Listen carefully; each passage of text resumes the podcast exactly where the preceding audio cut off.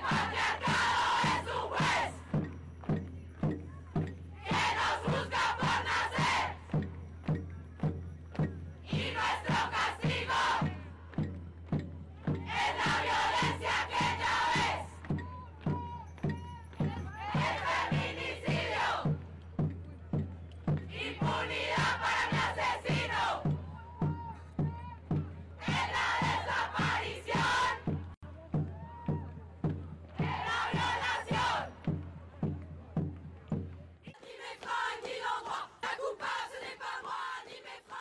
En noviembre de 2019, en un ambiente de indignación social en América Latina y en el mundo, nace en Chile un himno feminista que une a través de la acción performática a mujeres de todos los continentes, culturas, lenguas, contextos.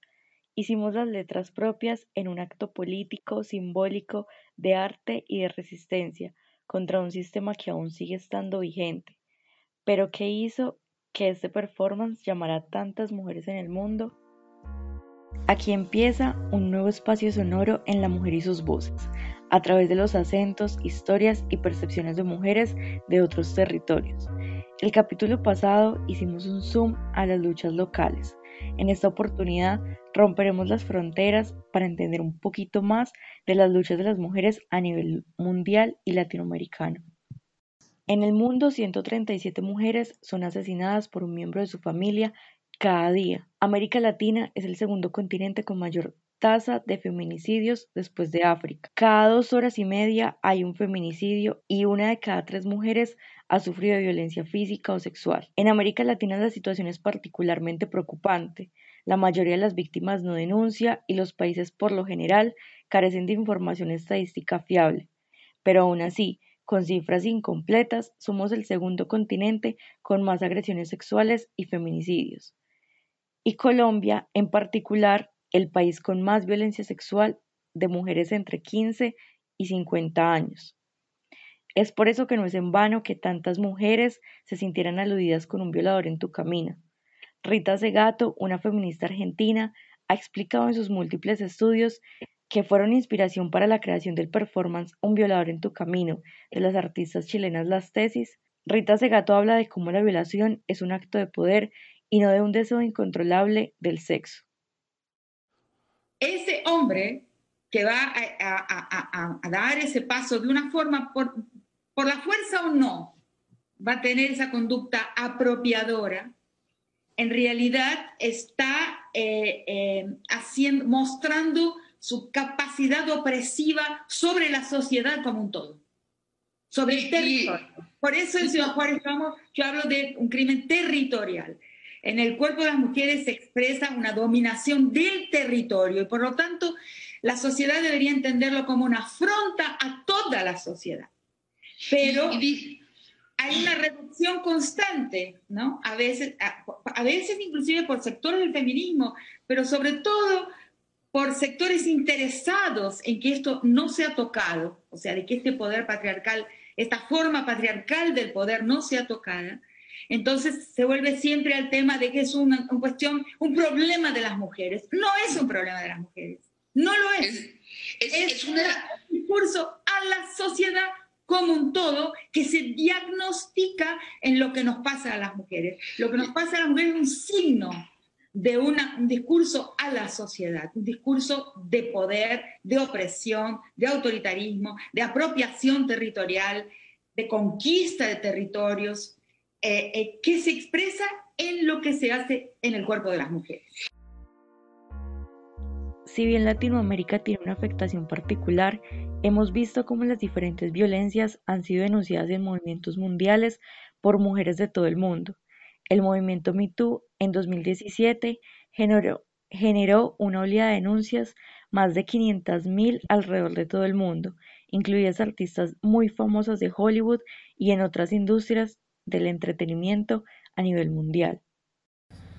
Yo creo que el movimiento de mujeres y feministas es uno de los movimientos más complejos, más diversos y dinámicos que existen hoy en día en el mundo. Esto no es distinto acá en la Argentina. Eh, es un movimiento que tiene legitimidad, que tiene poder de movilización eh, y es un fenómeno que eh, ha hecho avanzar la situación de las mujeres. Eh, se trata de un espacio que no tiene grandes líderes visibles, pero su hegemonía y su dirección aparecen enormemente disputadas.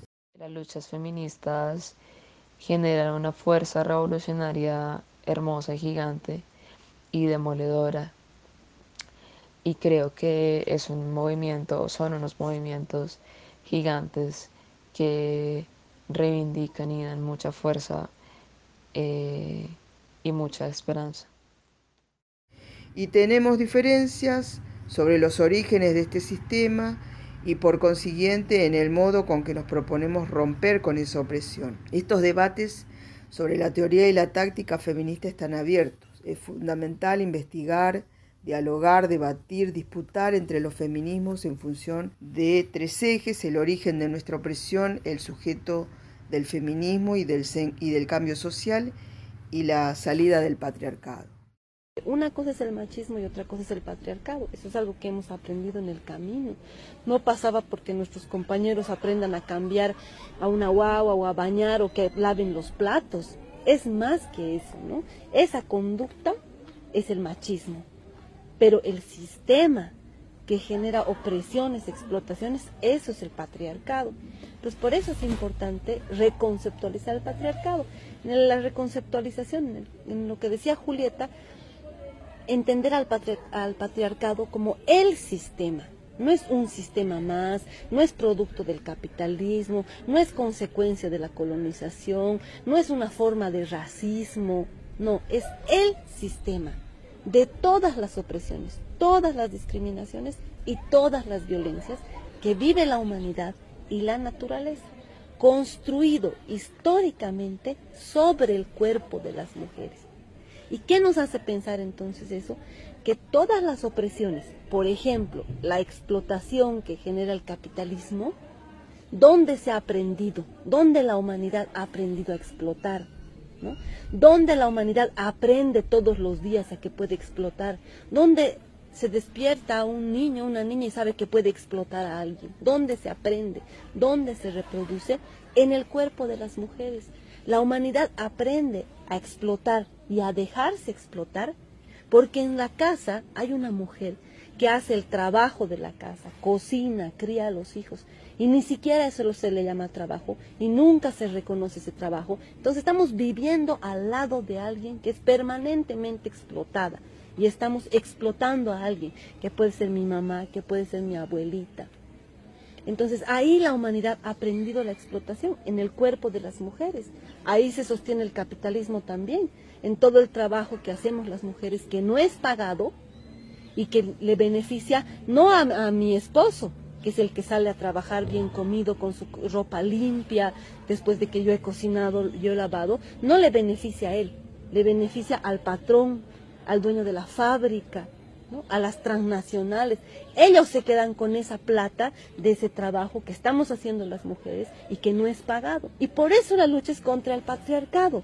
Por eso la lucha es contra el patriarcado capitalista, neoliberal, colonial, racista, transnacional.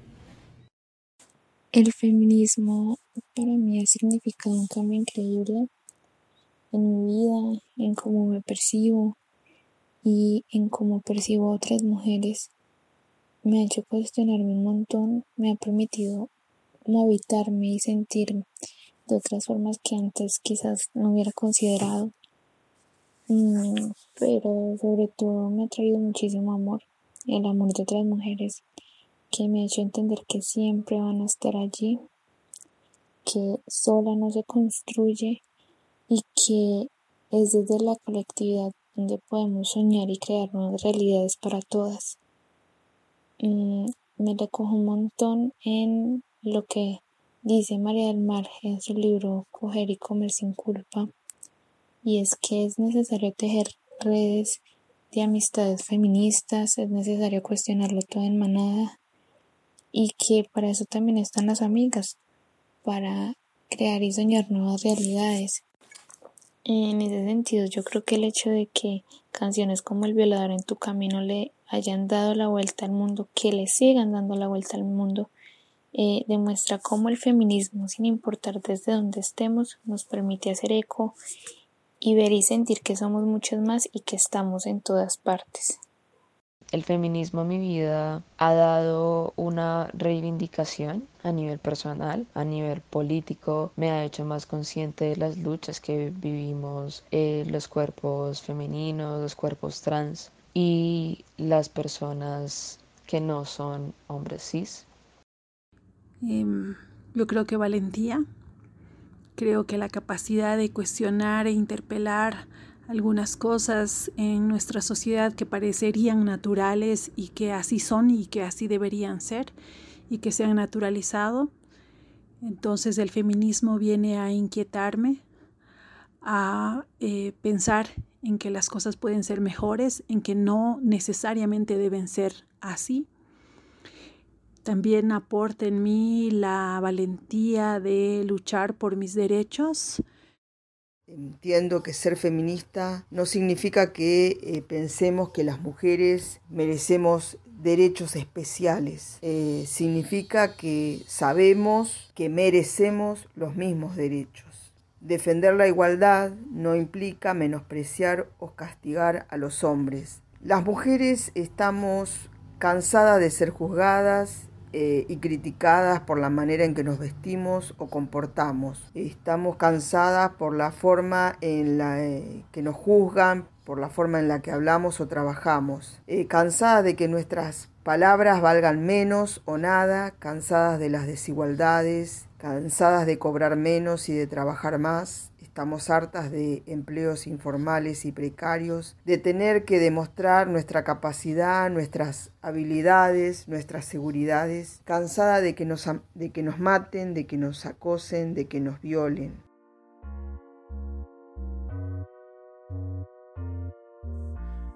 Muchísimas, muchísimas gracias a las compañeras que nos compartieron sus experiencias y cómo sienten y qué ha significado para ellas el feminismo. De igual manera, recordarles que este es un espacio que sale desde el encuentro de mujeres de Risaralda. Y la invitación es a que nos sigan en nuestras redes sociales Facebook e Instagram para que podamos conectar a través de allí. También, si tienen dudas, preguntas, eh, nos las pueden hacer también por estos medios. Y pues la idea es que sigamos encontrándonos en este espacio semanalmente para conversar de diferentes temas y para finalizar, les queremos recomendar eh, la canción de esta semana, que es Mujeres de Julieta Venegas, eh, una gran artista que admiramos un montón y que en esta canción plasma mucho de nuestros sentires. Entonces, nada, nos vemos en una próxima ocasión. Un abrazo.